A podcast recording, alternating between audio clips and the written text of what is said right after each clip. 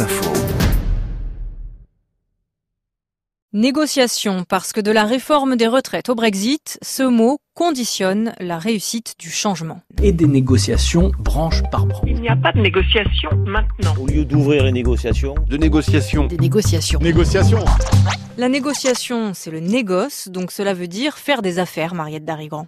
Oui, alors ça c'est tout à fait intéressant parce que ces affaires peuvent être de tous ordres. Ça peut être euh, négocié dans le domaine politique, dans le droit, dans le commercial, bien sûr. C'est une sorte de mot melting pot, hein, et c'est pas toujours clair ce qu'on y transporte en fait. On va de la politique au commerce, on fait un peu tout avec ce mot négoce. Et pour comprendre ce mélange, il faut revenir à l'origine de négoce. En fait, au départ, la notion ne concerne pas spécialement le commerce. Elle est beaucoup plus large. Elle désigne tout un ensemble d'actions humaines. C'est le contraire de l'oisiveté qui se dit otium en latin, et donc negotium, c'est tout ce qui n'est pas loisir farniente. Voilà, donc là c'est une notion très très importante. Alors vous avez un, un best-seller euh, de la fin du Moyen Âge, le roman de la rose, et vous souvenez que l'héroïne de ce roman, bah, c'est la belle oiseuse.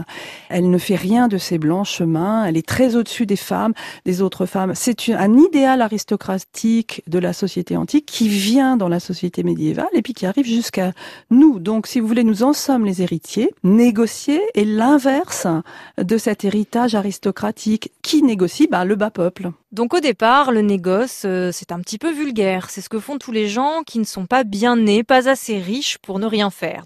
Alors que de nos jours, non seulement négocier n'est plus réservé aux pauvres, mais c'est un terme, Mariette, qui est rentré dans le langage courant de tous les Français. Voilà, alors là c'est intéressant parce que c'est un mouvement encore plus contemporain dans ce mot fourre-tout.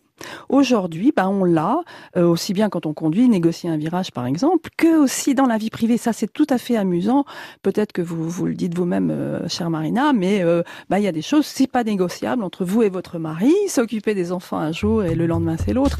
Et c'est frappant ça, comme ce, ce mot qui était très large, très la diplomatie, etc., peut se retrouver dans notre intimité.